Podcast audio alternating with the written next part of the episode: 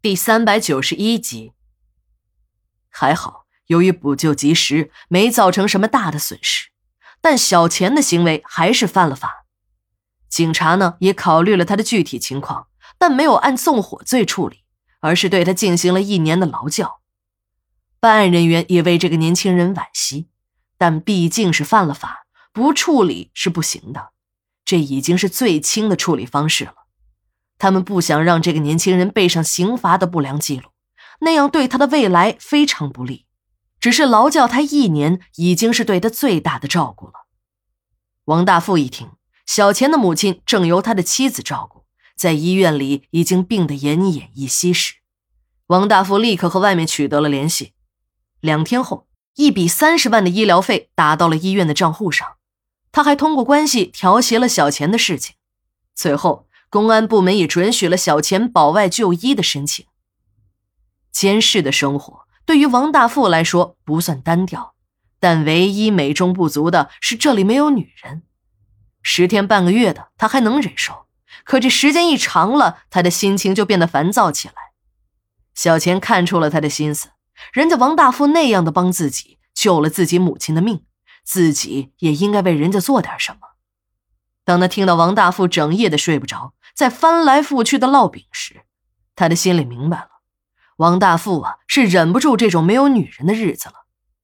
小钱离保外就医还有好几天的时间，他想了想，也许王大富现在正需要的也就是解决一下生理问题了，正好自己有这方面的经验，也好满足一下自己恩人的需要。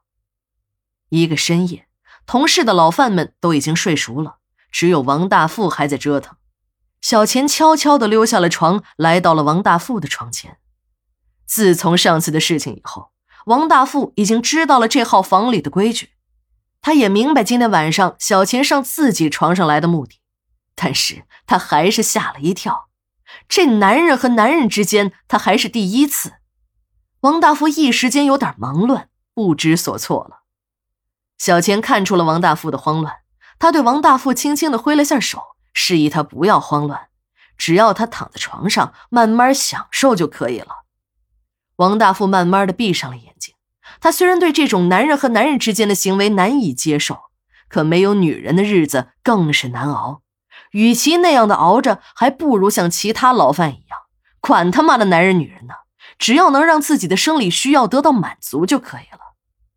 王大富闭上眼睛的原因。是他对这种男人和男人之间的搞法实在是没有底。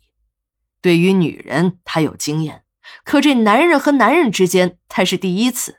对这里面的学问，他是一窍不通。不过这个小钱呢，好像很老练。小钱的手嘴并用，迅速激起了王大富憋了多日的激情。他这才感觉到，这并不是一般的快乐。都说三个扁不如一个圆，他以前不信，但现在。他信了。王大富的半年牢狱之灾很快的就过去了，他刚回到东山村，就成功的化解了一次危机。正是由于这一次的成功，他又一次爬到了总经理的宝座之上。东山村这个风光无限的艺园村，还有两位支书胡德利和王大富，他们在本地的名声都不是很好。他们身上的故事，每个老爷庙的人都能说出一箩筐，版本也是五花八门。我之前讲的那些是认可度最高的。其实有很多人总是刻意的把自己做的坏事套上层层的光环，但殊不知，在他们极力掩饰的时候，漏洞也会变得更多。也许这个一元村在外面很风光。那是因为外面的人只看到了他光鲜的外表，在强大的正面舆论宣传下，一种唬弄老百姓的把戏罢了。东山村不一样，他的支书自然也不一样，死了也要享受不一样的待遇。胡德利夫妻的尸体在停尸床上已经躺了很长的时间，但问题还在争论。虽然王大富和那些胡家的本家们早已达成了解剖胡德利尸体的协议，可在由谁主刀的问题上又发生了分歧。